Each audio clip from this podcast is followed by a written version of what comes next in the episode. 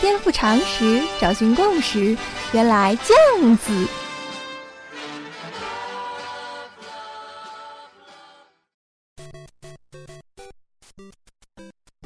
颠覆常识，找寻共识，欢迎收听练脑脱口秀。原来这样子。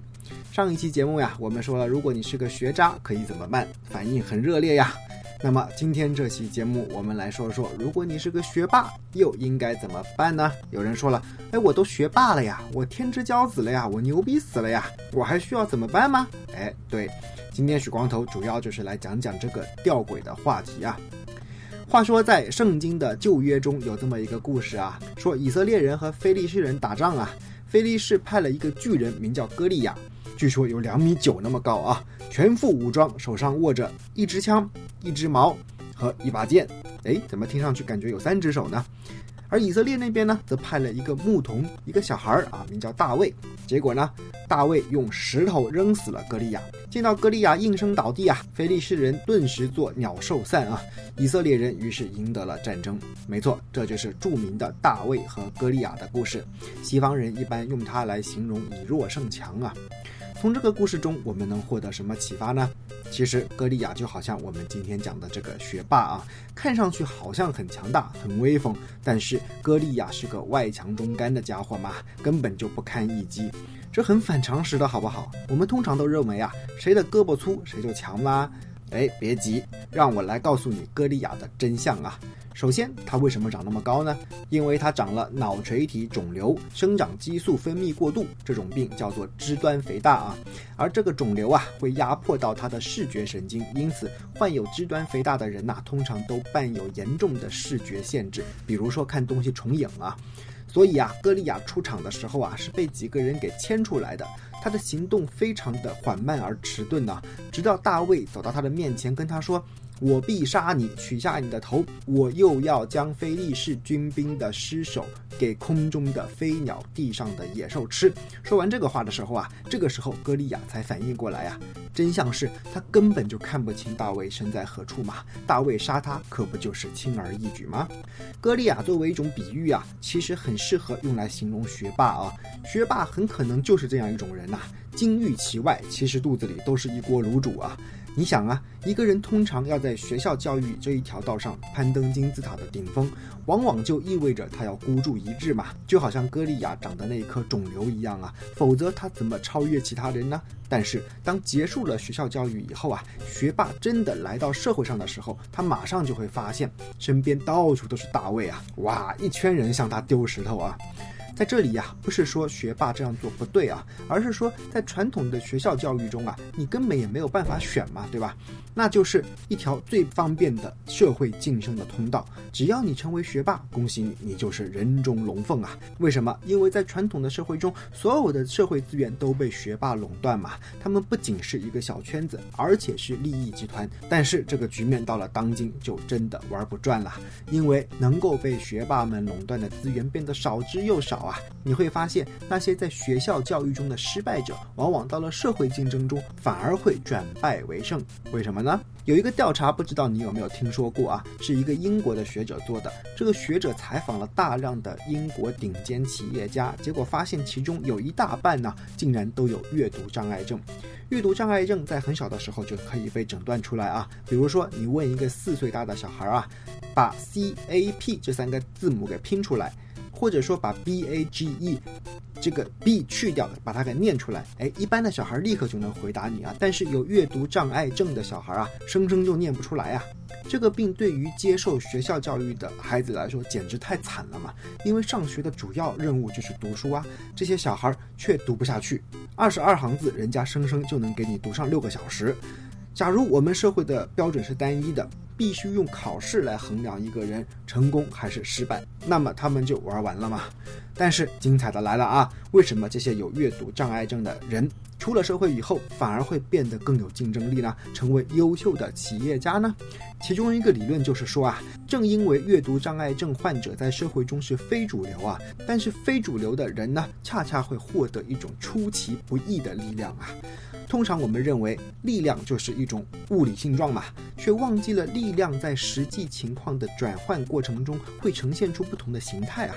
非主流的人呐，通常拥有打破规则的力量，不按常理出牌，就是让对手措手不及的一种力量啊。比如说，闪电侠为什么厉害呀？就是当他的速度快的时候啊，单纯的强壮的对手就显得微不足道了嘛。举个实际的例子吧，今天有一家全世界著名的家具店啊，名叫宜家。宜家这个品牌很早就创立了，总部在瑞典。上个世纪五十年代中期的时候啊，宜家公司一度濒临倒闭啊。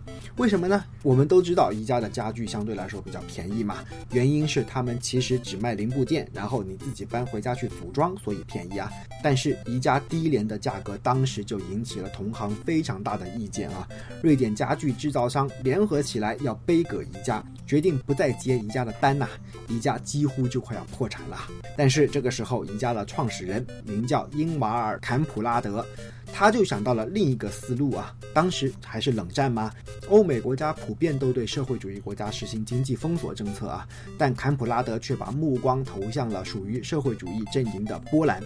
第一，波兰有丰富的木材资源呐；第二，波兰有低廉的劳动力。当然了，这是要冒风险的啦。首先，波兰这个国家当时一团糟啊，连基础设施都没有。其次，波兰连成熟的技术工人也没有嘛。再次，作为一家西方国家的公司啊，你在波兰也得不到法律保护吧。但是没有办法呀，事实胜于雄辩，人家宜家公司就是凭着这个选择成功了。说实话，要是没有那些自以为是的家具制造商，悲歌啊，说不定还造就不了宜家的奇迹呢。所以啊，世界上有一种东西叫做值得经历的困难理论啊，并非所有的困难都是负面的。像阅读障碍症这种疾病啊，当然是会给人带来身心上的打击啦。但是如果你挺过来了，通常都会让你变得更加强大。原因便在于啊，它让你拥有了一种与常人不同的视角看待这个世界呀。当你处于弱势地位的时候。怎样和处于强势地位的人竞争呢？理论是没有用的嘛，需要的是长期的实战训练。惯于弱势的人总是能够出于本能的出奇制胜，这也就是为什么有些人研究发现啊，不少伟人都有少年丧父的原因呐。也正是因为他们经历了值得经历的困难嘛。早知道痛苦总是难免的，你就必须坚强面对。就好像二战时候的希特勒去轰炸伦敦呐，想要发动闪电战呐，结果不是打垮了英国，而是轰炸完以后，他发现英国成了一个可怕的不得了的对手。类似的打击，如果你是学霸，通常是很难经历的，因为你已经习惯了自己处于优势地位了吗？你是老师眼中的小宝贝儿吗？你是家长的掌上明珠吗？你是同学们仰望的对象吗？你以为所有的优越感都很过瘾吗？却不知道他们正是有机会杀死你的隐性因素啊！人生那么长，谁能笑到最后才是大赢家呀？如此说来，学霸们应该怎么办呢？难道要故意把学习成绩搞得不好，去体验值得经历的困难，才能在未来的人？人生中战胜学渣吗？当然不需要这么极端了。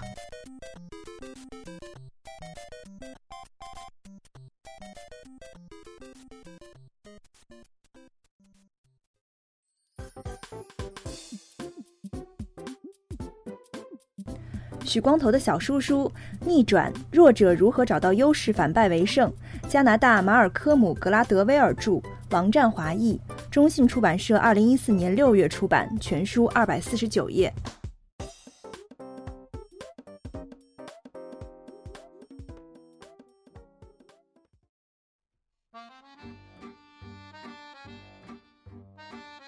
以下是广告时间。原来这样子，从策划到看书到写稿到录音到剪辑到上传，全都由许光头一个人完成。没错，我就是一个人在战斗。如果你觉得每周三一次的节目不过瘾，可以关注“原来酱子”的微信公号。打开微信，在添加好友中搜索 “h u i k e i h k”，看到一个光头就是本尊啦。许光头会每晚发送一条语音，分享生活中的点滴心得，让我们积跬步至千里，慢慢来比较快。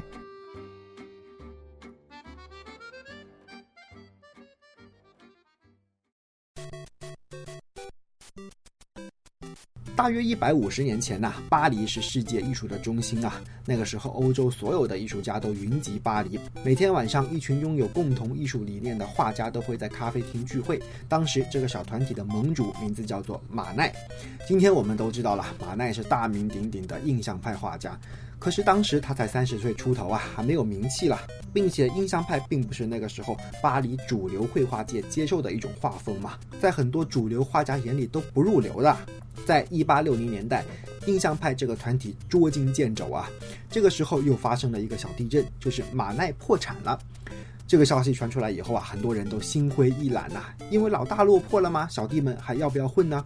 当时各种艺术评论家就落井下石啊，提到印象派都是贬低他们的。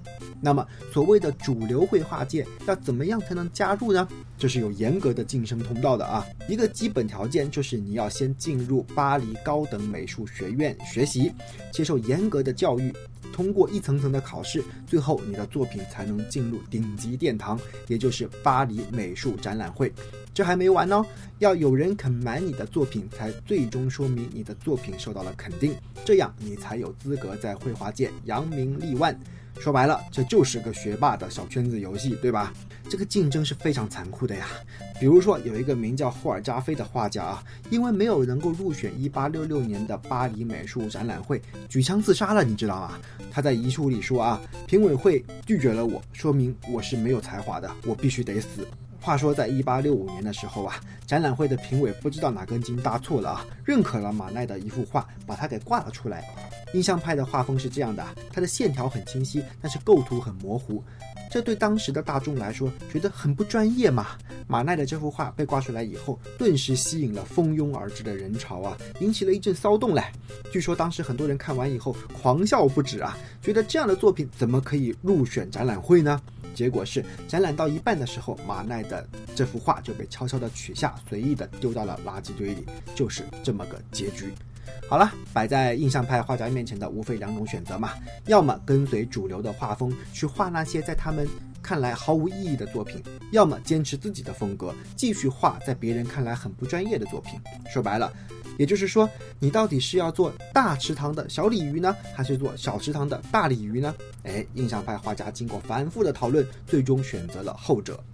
一八七三年呐，印象派画家成立了一个名叫“无名画家、雕塑家、版画家协会”啊，你听这个名字，感觉有点像郭德纲的那个套路啊。他刚出名的时候，不是老说自己是非著名相声演员吗？这个协会成立之后啊，第二年他们就举办了一个自己的画展，门票一法郎，为期一个月。结果呀，有三千五百人次参观了这个画展。虽然比不上巴黎美术展览会有一百多万人次那么多啊，但是我们池塘小啊，成本小啊，啊，起码再也不用去跟你们爬主流教育的金字塔了呀。更何况，以今天我们这些后来者的视角看啊，幸好印象派的画家坚持下来呀，否则还有什么印象派呢？不知道身为学霸的你，在这个故事中听出了什么点门道没有啊？如果没有，没关系，许光头再给你讲个故事啊。在美国有一个高中生，名叫卡洛琳·萨克斯，成绩非常好啊。即将高中毕业的时候，他面临一个选择呀，就是去一流大学还是去二流大学呢？哎呀，这还用说吗？当然是去一流大学做天之骄子嘛。于是他就去了。但是啊，他一去到大学就发现开始跟不上功课啊。有一次他在考试中拿了一个 B 减啊。要是许光头这种学渣啊，得偷着乐半天了。但是萨克斯觉得太不能接受了呀！我从小就是班上最聪明的学生，这样的结果怎么可以接受呢？不过现实是越来越糟糕啊！到大二的时候，他的成绩和其他同学相比就更差了，他连课都不想去上了，觉得自己失败透顶，完全没有办法实现自己的人生目标了。萨克斯的悲剧很明显嘛，就是因为他死盯着身边的那几个同学。其实如果跟全美国的同专业的学生相比，无论如何他也是优秀的嘛。但是人就是这样的嘛，心理落差都来自相对剥夺。我们可以假设一下啊，如果萨克斯当初选择了去二流大学，那么他可以一直保持这种心理优越，对不对？在大学毕业的时候，以自信心满满的姿态走入社会，多好呀！学霸的悲剧就在于啊，他们总是要拼命挤进大池塘，可惜在大池塘里面，他们都是微不足道的小鲤鱼嘛。学霸看上去人五人六的啊，但实际上他们不自信呐。他们的所谓自信都是建立在外在的因素之上的，好比说学历呀、老师的夸奖啊、同学的仰视啊。一旦这些因素被拿走，他们实际上就是个空心人嘛。什么叫做自信呢？其实你从字面上也可以知道呀，就是自己的信心呐。如果要把信心建立在外在的因素上，那还叫自信吗？学霸们往往是自己骗自己罢了啊。所以有人做过统计啊，发现从大名校毕业的学生的成才率啊，往往还没有从二流学校来的高嘞。大名校出人才是理所当然的嘛。不是说他们的教学质量高啊，而是说他们在招生的时候就已经选走了最优秀的人才了嘛。但是二流学校就不同啦，真正从二流学校出来的人才，往往才是有真才实学的。这就给学霸提了个醒啊，在选择自己的人生道路的时候，是不是可以有意的给自己营造一些障碍呢？就是我们之前所说的去体验一些值得经历的困难呢？其实我们的《战国策》里早就说过的嘛，叫做宁为鸡口，不为牛后，也就是明艳所说的宁为鸡头，不为凤尾嘛。主动把自己放到一个弱势的地位，学习如何逆流而上，因为弱势地位能够教育我们，启蒙我们。让我们去创造新的机会，达成难以想象的目标啊！在此也要提醒广大的父母啊，千万不要以为千方百计的让孩子去上好的学校就是在帮孩子啊！如果你不让他们去体验值得经历的困难，将来孩子是要栽跟头的呀！许多父母都是帮孩子绕过人生中的无数个小陷阱，最后生生的把孩子带到了一个大沟里啊！对那些喜欢帮孩子包办人生的父母来说啊，孩子出社会遭遇挫折，其实很大责任都在你们身上了。所以啊，顺其自然就好了，并且身为父母最重要的功课就是学会如何尊重孩子的选择呀。孩子不需要你们为他承担后果，需要的是你们始终站在他的身后，支持他成为一个懂得对自己的人生负责的人啊。这期节目讲的道理有点多啊，但是作为我是学渣怎么办的姊妹篇放在一起听，相信聪明的你能琢磨出一点味道来吧。人生呢，说起来其实蛮残酷的啊。张爱玲不是说了吗？生命就像一球华丽的袍，里面爬满了枣子。很多时候啊，人生就是冒险嘛，区别仅仅在于，有的人主动去选择冒险，有的人就。被动的面对冒险而已，选择冒险，一半几率成功，一半几率失败。选择放弃，那么就靠运气而活着吧。如果你听了值得经历的困难理论以及小池塘大鲤鱼的理论，感觉很兴奋，跃跃欲试的话，那么恭喜你，你拥有强者心态啊。但相反，如果你觉得人生好可怕哟，想要退缩哟，哎，也没关系啦，洗洗睡就对了。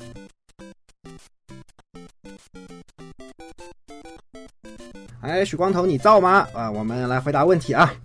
这个有朋友问呐，就是说香港哪一家大学最好？哎呀，这个许光头呢，因为自己是香港中文大学毕业的嘛，所以当然排第一的就是香港中文大学了。啊，这个是笑话啊。但是香港中文大学确实跟香港的其他大学不太一样啊。在一九九七年以前呢，其实香港只有两间大学，一间是香港大学，一间是香港中文大学。那么其实按照这个殖民地的习惯呢，在殖民地，英国人一般只造一间大学的，那就是香港大学。那么香港中文大学是怎么有的呢？其实呢，是一九四九年以后，有一批的大陆的知识分子来到了香港，那么他们当时在争取。中文在香港的合法地位以及中华文化在香港的传承，于是呢，通过很多年的抗争啊，于是才有了香港中文大学。所以说，香港中文大学从它诞生的第一天开始，就带着一种叛逆抗争的精神啊，这是许光头特别喜欢的啊。如果你来香港读书，也欢迎您报读香港中文大学，成为我的校友。